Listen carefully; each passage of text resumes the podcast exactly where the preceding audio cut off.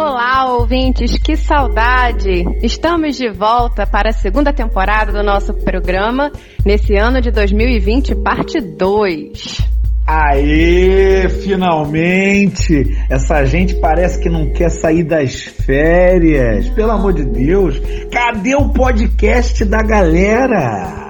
É porque a gente estava passeando. Foi bem de recesso, Karina Aragão? Foi muito bom, né? Grandes passeios possíveis nessa quarentena. Banheiro, cozinha, quarto, e a gente fica nesse, nessa troca de ambientes. Por isso, o Nadando na Modernidade Líquida está de volta para a sua segunda temporada, seu episódio 51, que pergunta a vocês: estamos dando palco para maluco?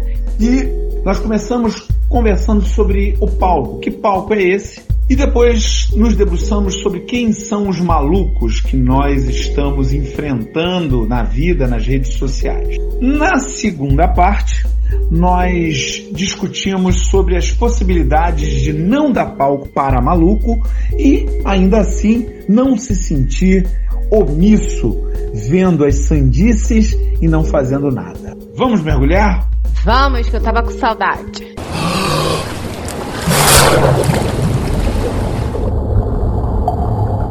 A gente vem vivendo num momento muito difícil, muito estranho. Nós temos uma pandemia e no meio da pandemia surgem pessoas defendendo que não se utilizem vacinas. Já existia o movimento anti-vacina antes da pandemia, mas na pandemia ter anti-vacina é uma loucura. Além disso, nós temos em pleno país, que é um verdadeiro bang bang, pessoas que querem mais armas dentro desse cenário que já é caótico.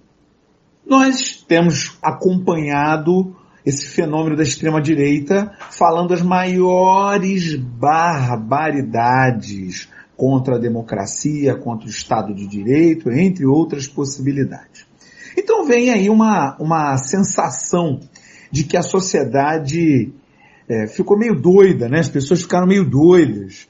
Isso já há algum tempo, né? Aquilo que a gente considerava como uma verdade, ou pelo menos aqueles elementos que a gente tinha em consenso, eles de repente se desmancharam. A gente está meio como Simão Bacamarte lá no Alienista, olhando para todos os lados, a gente só vê gente doida, sem uma casa verde para onde a gente possa encaminhar esses, esses neo-malucos aí. E pior, com as redes sociais, esses discursos acabaram se tornando discursos extremamente difundidos.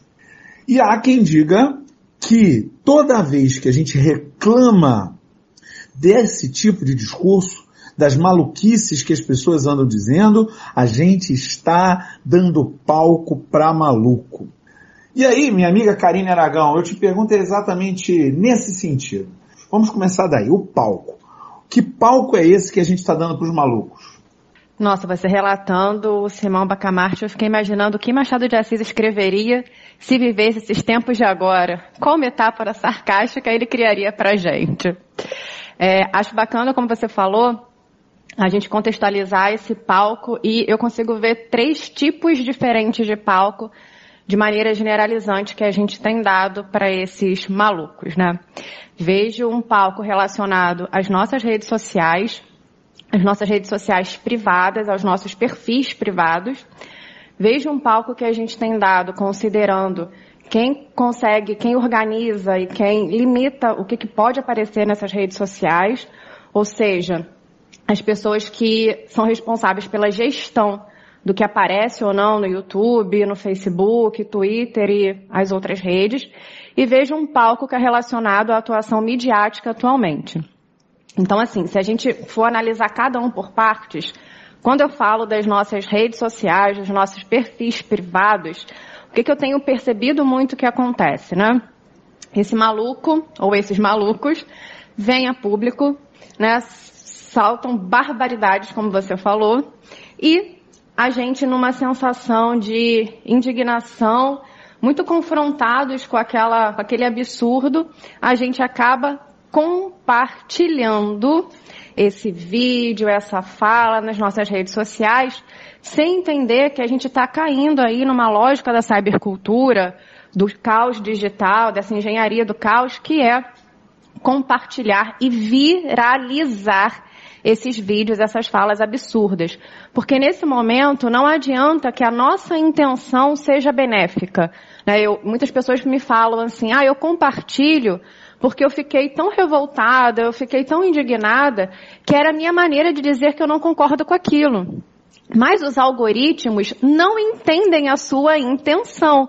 Os algoritmos entendem o quê? Esse absurdo viraliza. Esse absurdo dá ibope. Os algoritmos estão naquela velha máxima. Fale mal, mas fale de mim. Exatamente. Então, a, a, nossa intenção nisso, por mais que a gente tenha uma, né, uma, uma intenção mega positiva, isso não está acontecendo na prática. A gente está dizendo que esse absurdo é legal, que esse, absurdo, que esse absurdo engaja. Então, muitas vezes a gente abre espaço das nossas redes privadas e faz com que as nossas redes privadas sejam palco para essas discussões, para essas falas absurdas. E o que eu acho interessante da gente perceber também é o quanto isso é maléfico.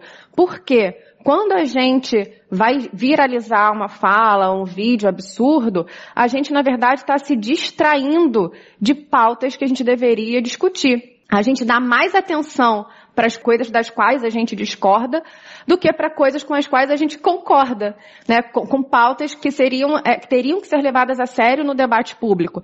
Então, de repente, quando a gente fala, por exemplo, da vacina, a, a fala de tomar vacina e virar um jacaré, gerou vários memes, gerou indignação de muita gente. Então essa fala repercutiu mais do que o trabalho das pessoas na Fiocruz, né? Um trabalho dia e noite para fazer com que essa vacina pudesse chegar até a gente. Então a gente deu mais peso para uma fala absurda do que para quem estava trabalhando lá incessantemente para que a gente pudesse começar a vacinação. A gente dá mais peso, de repente, para as fake news que rolam em relação à vacina e que deixam a gente um tanto quanto indignado, do que para a cobrança de um plano de vacinação. Então essa cortina de fumaça que a gente vai criando e a gente, infelizmente, por mais que a gente tenha uma boa intenção, acaba participando dessa cortina de fumaça, distrai a gente da seriedade do debate público. Mas você acha que a gente vai criando essa cortina de fumaça, ou que essa cortina de fumaça ela é espontânea, ou que tem alguém ou várias pessoas, grupos que fazem isso propositalmente? Que tem, com certeza, vários grupos que fazem isso propositalmente, né? É, esse maluco não é um maluco irracional, é um maluco que vai fazer entendendo essa engenharia do caos. Sabe-se que isso viraliza e sabe-se que isso causa distração no debate público. Eu diria que a gente embarca nessa distração. E muitas vezes sem essa noção de que a gente está fazendo isso. É, o, o Steve Bannon foi um conselheiro da presidência do Trump, inclusive foi o sujeito que ele perdoou no seu último dia como presidente dos Estados Unidos, ele é apontado como o sujeito que criou essa ideia de comunicação de massas utilizando a viralização através da indignação das pessoas. Há um método por trás disso criado por ele, que é repetido aqui no Brasil pelos membros desse governo estranho que nós temos, para dizer o mínimo, é, é o mesmo Leonardo método. Sherman voltou eufemístico das férias dele, ó. Claro, claro, mais calmo, descansei. O método é baseado na criação de uma ideia estapafúrdia, uma fala absurda, algo que vai chocar bastante as pessoas e por isso mesmo aquela mensagem vai acabar chegando aonde interessa, que é, na verdade, aquele grupo ou aqueles grupos que aceitam aquelas ideias. A gente pega uma ideia louca como terraplanismo. Terraplanismo é uma ideia imbecil que já está mais do que é, comprovada a sua nulidade. Mas se a gente fala isso num círculo que aquilo, num círculo que, que essa ideia não seja aceita.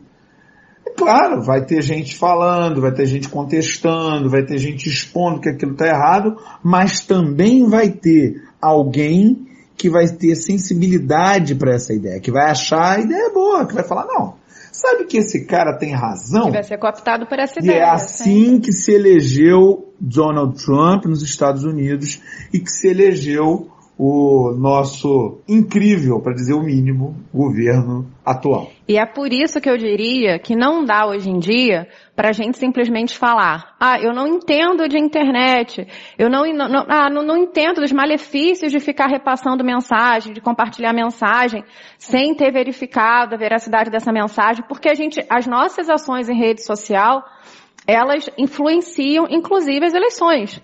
Então não dá para a gente querer viver naquele, né, naquele ideal de, ah, eu não ligo, não sei o que está acontecendo. Não é para mim entender da engenharia do caos. É para todo mundo. A gente precisa entender como isso funciona, até para trazer questões para o debate. Além desse palco das nossas redes privadas, né, eu pontuei, por exemplo, quando o Facebook, quando o YouTube, o Twitter se colocam como palco desses absurdos, desse, desses absurdos, desses malucos também, quando eles permitem, por exemplo, que vídeos sejam colocados nas suas plataformas, vídeos no movimento antivacina, em qualquer tempo e principalmente no momento de pandemia. Então, o que, que o YouTube, por exemplo, está fazendo? Ele está sendo palco para uma ideia que é uma política de morte. Né? Ele está participando disso. Ele está se permitindo ser um palco para esse discurso. Então, eu acho interessante a gente questionar isso, porque isso vai de acordo até com questões legais. Porque muito se fala, ah, porque eles têm que ter, eles são um espaço democrático, eles são um espaço a favor da liberdade de expressão. Então vamos entender se a liberdade de expressão é um discurso antivacina? Né? Existe aí uma fala que não, não tem uma articulação coerente. Essas empresas têm feito isso, mas não só elas.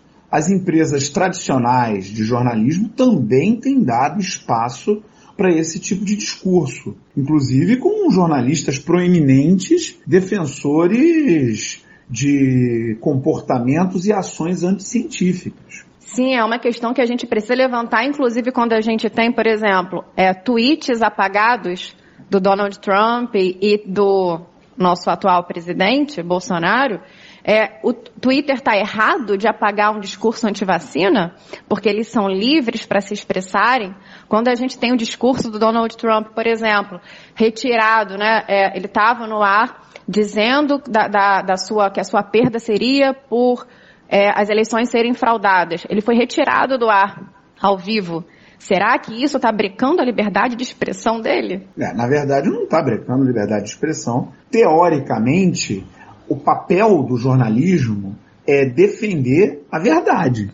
Ainda que a verdade seja bastante complicada de ser determinada, não é uma coisa simples, mas o papel do jornalismo é defender a verdade, no sentido de que é preciso trabalhar para se definir o mais proximamente que seja possível a, a, aquilo que está sendo informado como verdade.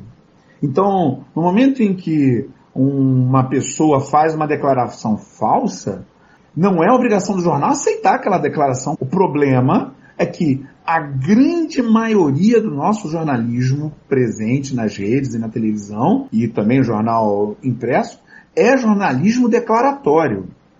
Não são muito numerosos os jornalistas e as jornalistas que vão atrás da notícia e que fazem o trabalho de pesquisa para comprovar aqueles elementos que estão sendo declarados. O que em geral se faz é entrevistar um, entrevistou outro. Muitas vezes essas entrevistas chapa branca, sem fazer uma pergunta que seja um pouco mais incômoda para aquela pessoa que está sendo entrevistada, e foi, e se coloca isso no ar como é, como se fosse a verdade. Pior, dá uma legitimidade, porque a primeira coisa que o maluco mesmo fala é, poxa, olha lá, tá lá no jornal tal, quando é a favor das suas ideias. Porque quando é a, contra as suas ideias, eles dizem que tal jornal, esse, aquele, aquele outro, é um lixo que não serve para nada. Então, aliás, disso vem uma outra, uma outra questão importante. Voltando a Simão Bacamarte. Belo momento, Simão Bacamarte chega à conclusão se ele é o diferente, ele é que é o maluco. E a gente será que não pode chegar a essa mesma conclusão também, não? Ou melhor, quem são esses malucos? Já falamos qual é o palco que a gente está dando para os malucos, mas quem são esses malucos, Karina Aragão? Você é maluca? Não, é bacana que a gente vê que, que a ideia de maluquice, ela está muito relacionada a uma ruptura, né? Maluco é aquele que rompe com alguma coisa. Só que como não dá para a gente tratar quase nada na nossa vida como generalizante, romper com algumas regras pode ser considerado algo benéfico quando você traz algo positivo para o debate público. E pode ser considerado algo, bem, algo maléfico quando você se vale dessa ruptura para tentar validar falas suas, por exemplo, sexistas e racistas. Você falou do Simão Bacamarte, e aí me trouxe a memória agora, como a gente conversava aqui nos nossos bastidores, da maravilhosa Clarice Lispector, né, que eu já me declarei várias vezes aqui, fã dela. Sempre que pode eu faço referência. E quando ela escreve o Perto do Coração Selvagem, que é o livro de estreia dela, ela é considerada pela crítica doidinha. Essa é a avaliação. Ela é doidinha por escrever desse jeito. E a gente fala dessa ruptura dela com o que se fazia na época, que era uma leitura, uma literatura mais objetiva e mais realista, como algo atualmente benéfico. Ela rompeu com os padrões, ela trouxe uma literatura intimista, ela trouxe o existencialismo para a escrita dela. Então esse, essa seria uma maluca beleza, né? Um, um, um maluco legal, uma maluca legal. E tem esses outros malucos que vão se valendo dessa possibilidade de romper para essas questões ruins, né? Então é sempre bom a gente analisar. Né? A gente não pode parar no maluco. Maluco por quê? E tem, tem várias questões que vão girando em torno disso, inclusive a ideia de verdade que você trouxe. O que eu digo não é mais confrontado. Eu acho que muito de, desse discurso que acaba proliferando, acaba sendo compartilhado, atinge muitas pessoas em vista disso. Então, é, a gente está falando do jornalismo declaratório. Uma dada pessoa faz uma afirmação e ela não é confrontada em relação a isso. É verdade porque ela falou, é uma auto-verdade, né? Seria esse maluco que adapta a realidade para o que ele quer e um grupo de malucos que acreditam nisso. Um pouco de verdade, história da verdade, eu acho interessante aqui. Né? Inicialmente, se a gente pegar lá na Idade Média, numa filosofia muito voltada para as ideias de cunho religioso, a cristandade, o catolicismo, a gente pode dizer que existia uma, uma visão de verdade em que a objetividade era mais importante do que a subjetividade. Ou seja, as pessoas acreditavam numa verdade que era plena, que era absoluta e que ela existia. Só cabia a gente achar a verdade, encontrá-la. Era isso. Isso tem um monte de problema, porque é claro que essa ideia de que existe uma verdade plena, absoluta e que não, não pode ser contestada, ela acaba dando vazão para a criação de ideias que são sob medida para os grupos dominantes. Sendo assim, com o tempo e com os estudos da área da linguagem, de outras áreas, principalmente na área da filosofia, essa visão de que a objetividade era mais importante que a subjetividade, ela foi dando espaço para uma outra visão. A visão de que a subjetividade era tão importante para a determinação da verdade quanto a objetividade. Ou seja, os fatos em si, eles ficariam em segundo plano. E em primeiro plano viriam as narrativas sobre os fatos. Logo, é bem provável, é bem possível que as pessoas, ao narrarem uma determinada questão, um fato, elas acabem colocando junto com aquilo outras ideias que não apenas aquilo que aconteceu. Ah, mas então quem vai conseguir é, dizer, falar, relatar somente aquilo que aconteceu? Ninguém. Não é possível.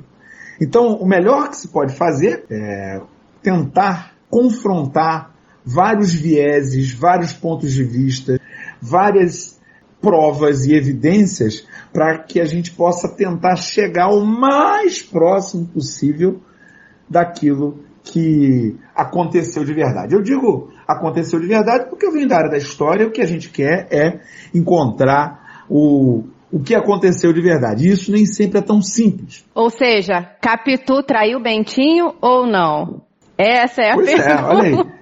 A existência dessa discussão é, é exatamente nesse caminho que eu estou traçando aqui. E aí esses malucos, não a ideia do maluco de uma maneira geral, esse termo em si já pode ser discutido, mas a existência desses malucos em especial, terraplanistas, antivacinas, extrema-direita é, enlouquecida e, e por aí vai, para quem não tem uma imagem, é só olhar as fotos da invasão do Capitólio que você já vai ter uma imagem do que, que a gente está falando. Esses malucos, eles utilizam exatamente essa ideia. Não existe verdade, não existe fato objetivo, só opinião importa. Então, se só opinião importa, eu vou fazer, vou, vou falar o que eu quiser do jeito que eu quiser. Só que uh, uh, os teóricos que chegaram à conclusão de que as narrativas são importantes, eles não diziam que só a opinião importa. Não era isso que eles estavam falando. Não era esse o ponto. Mas é essa a interpretação desses grupos. E, e que são grupos marcados por dores intensas. Esses malucos de hoje em dia, eles surgiram de um momento de esgotamento do modelo capitalista. São pessoas que estão assustadas, estão amedrontadas com a intensificação das desigualdades, a intensificação das, desigualdades que vem sendo contestada, é, essa desigualdade vem sendo contestada tanto no seu viés econômico e social, basta lembrar das ocupações, desde a ocupação de Wall Street e de outros lugares do mundo, a intensificação das desigualdades também tem levado ao aumento da contestação às desigualdades é, do campo identitário, né, todo o movimento negro nos Estados Unidos, por exemplo, ou mesmo aqui no Brasil. Ao mesmo tempo, nós temos uma ameaça clara ao modelo de desenvolvimento capitalista presente na crise climática, que por sua vez motiva, mas não só isso, é, é, as crises migratórias, que são motivadas pela crise climática, mas por outros problemas que acontecem ao mesmo tempo, crises migratórias seríssimas, como o caso no Haiti, como é o caso na Síria. Ao mesmo tempo, nós temos uma crise de representatividade política seríssima, a gente não acredita em quem está ali. É um modelo de política que não chega a realizar uma solução plena para os problemas que a gente tem, mas ao mesmo tempo a gente não tem um outro modelo. Além disso, as novas tecnologias tornaram todos nós, seres humanos, ferramentas obsoletas, nós estamos, dependendo da nossa é, profissão, numa obsolescência programada mais precocemente ou menos precocemente, mas é inegável que toda a nossa atividade profissional, todo o nosso trabalho será substituído por alguma máquina em algum momento. E isso assusta as pessoas e faz com que elas abracem qualquer pensamento imbecil que vê pela frente. Qualquer figura salvacionista. Qualquer ideia salvacionista. Qualquer mito com uma ideia idiota se torna uma pessoa a ser seguida. Vide Sassamutema. Opa, isso aí é para quem tem idade, hein? Sassamutema, se você não conhece, vai, vai no Dr. Google. Eu só, eu só falo uma coisa. Eu não conheço. eu, eu só falo que eu não conheço. Eu, ah, se você nunca ouviu, e eu vai procurar lá. Grande Lima Duarte. Então, nós temos um, uma situação gravíssima. E o nosso combate a essas ideias acaba fazendo com que essas ideias acabem chegando mais longe. E disso é, é, que nós temos que tratar, principalmente na nossa segunda parte. Afinal de contas, pela primeira vez no ano, podemos dizer E agora, José? No início do nosso podcast, nesse ano 2, segunda temporada. Segunda temporada de 2020 também? Porque é nisso que a gente tá. 2020 parte 2. É, 2020, o ano que não terminou. Parafraseando o livro do Zuenir Ventura sobre 68. É, nós começamos com uma enquete perguntando o tema desse episódio. A gente está dando palco para maluco? E a percepção das pessoas que nos seguem, que estão lá acompanhando as publicações do nosso podcast, é que sim, uma grande maioria votou que sim. Muitos entendidos nos algoritmos dessas coisas todas aí que envolvem a viralização ou não de ideias na internet, dizem que a saída é matar essa gente de inanição não compartilhar, não comentar, não interagir com essas publicações. Dizem, não alimente os trolls. ok, não vamos alimentar os trolls, mas essa não é uma opção confortável, porque toda vez que a gente não alimenta os trolls, que a gente não comenta, não compartilha e não se coloca, vem uma sensação de que a gente está se omitindo. Então eu te pergunto, Karina Aragão, a gente não compartilha? É eficaz não compartilhar? Ou a gente está se omitindo? É eficaz compartilhar, mas é um não compartilhar consciente, né? Saindo daquele romantismo de achar que porque eu não vou compartilhar, esses malucos vão desaparecer. Então, é um não compartilhar consciente de que você não está sendo palco para aquilo, então a gente precisa fazer uma outra coisa. Né? A gente fala muitas vezes aqui que a vida adulta, ela é lidar com frustrações.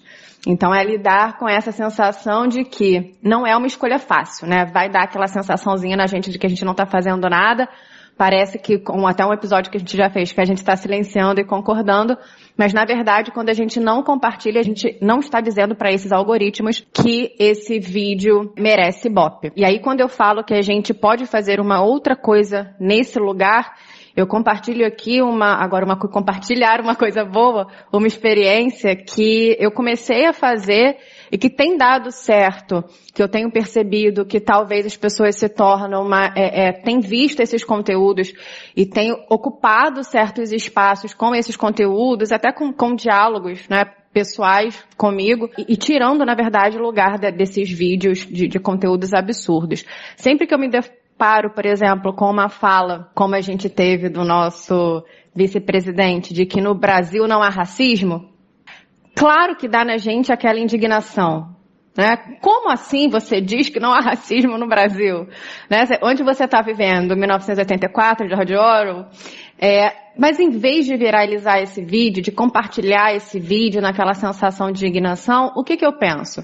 Ok, ele disse o que não há racismo. Que conteúdo eu posso compartilhar nas minhas redes? Que discussões eu posso suscitar nos meios em que eu convivo? que falem sobre racismo estrutural. Então, em vez de trazer o vídeo do, do vice-presidente, eu faço uma postagem sobre Silvio Almeida, que escreve sobre racismo estrutural. Eu, nas minhas aulas, vou trabalhar um conteúdo que fale sobre Casa Grande e Senzala e o mito da democracia racial que é elaborado nesse livro da década de 30. Então eu tra tento trazer sempre um conteúdo de confronto. Sai um pouquinho daquela ação que se dá naquele momento que a indignação está latente, bota o nosso corpo quase é, é, quente de tanta raiva para pensar o que, que eu posso construir em cima disso.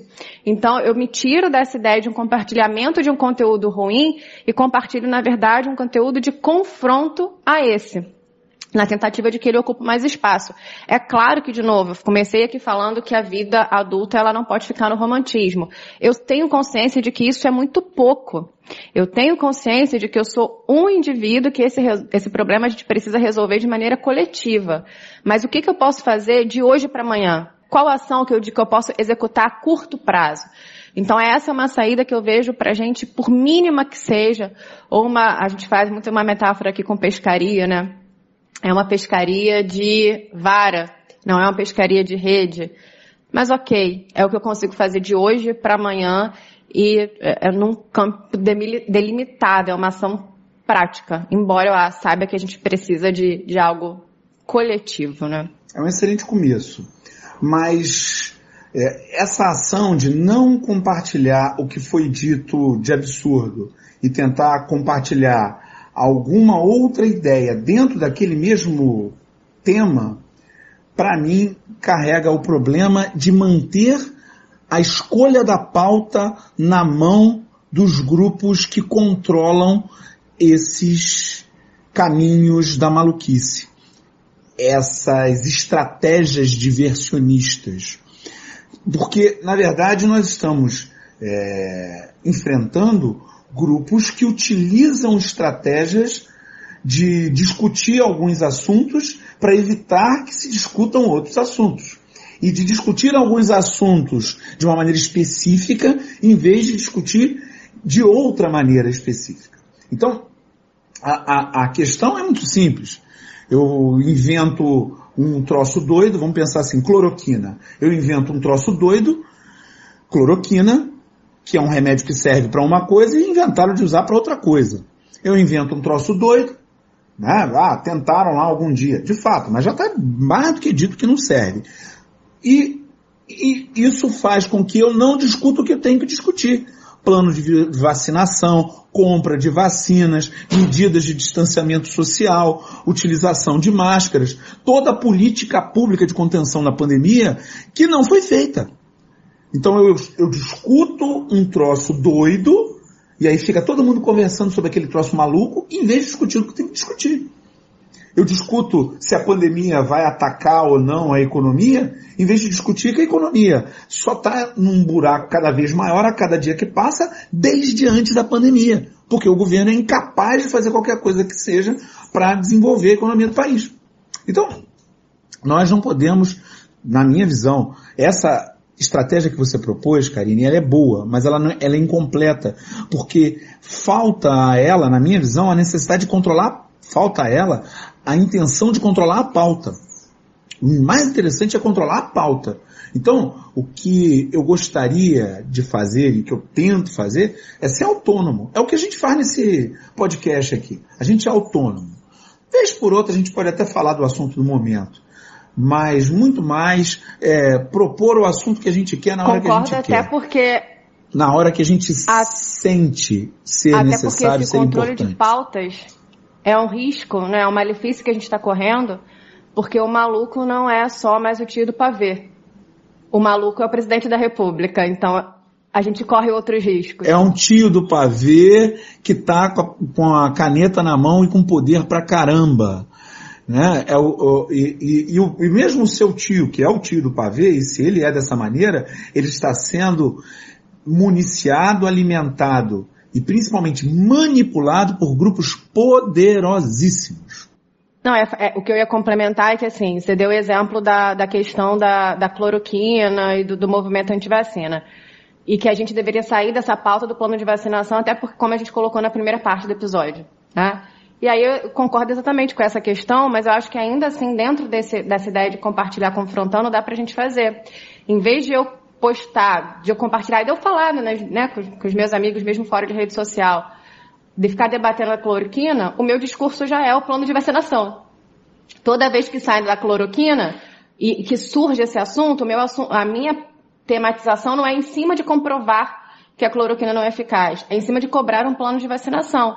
E aí eu venho, eu me lembro muito de um artigo que, a Eliane Brum escreveu recentemente, que ela disse que hoje a gente está precisando, a gente precisa às vezes explicar que laranja não é cadeira.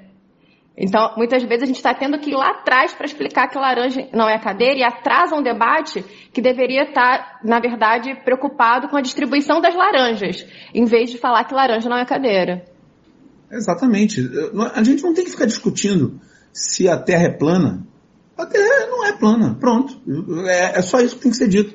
Ah, mas eu quero, eu tenho um argumento maravilha. É só você voltar alguns séculos e ir lá discutir com, com Galileu Galilei, com Copérnico. Manda ver lá. Faz uma sessão de regressão. Não vou, não vou ficar voltando a esse assunto. E aí a mesma coisa serve para outros assuntos que as pessoas querem discutir. Se houve ou não ditadura militar, é óbvio que houve. Né? Se cloroquina funciona, não funciona. É simples, é assim. Não tem, não tem porquê, não há. Ah, mas no- um, um- o sujeito escreveu um texto sobre isso autonomamente, beleza, manda ver. Agora, ficar a reboque dessas estratégias, nessa cortina de fumaça que é lançada ao tempo todo para não se discutir o que interessa, não vale a pena. E a gente aqui também controla, inclusive o nosso tempo. E infelizmente o nosso tempo acabou, Karine. Ah! Puxa vida. Mas queremos agradecer a todas e todos que vêm ouvindo o nosso podcast, mesmo nesse período em que ficamos afastados de férias. E pedimos encarecidamente que vocês nos deem likes, favoritar, aperte o coraçãozinho, o dedão positivo ou qualquer coisa que tenha por aí, porque isso ajuda a nossa divulgação. Muito obrigada, gente, por terem acompanhado a gente na primeira temporada e aguardem nossas novidades na segunda temporada. A gente tá cheio de novidades. Um beijo e até semana que vem. Pessoal, É triste dizer isso, mas a pandemia não acabou. E pior, aqui no Brasil estamos no momento mais grave da pandemia. Sendo assim, cuidem-se, usem boas máscaras, mantenham o distanciamento social, fiquem em casa se possível e até semana que vem. Faltou achatem a curva, Leonardo Chamon. Achatem a curva, se, achatem a curva, por favor. Tchau, pessoal. Até semana que vem.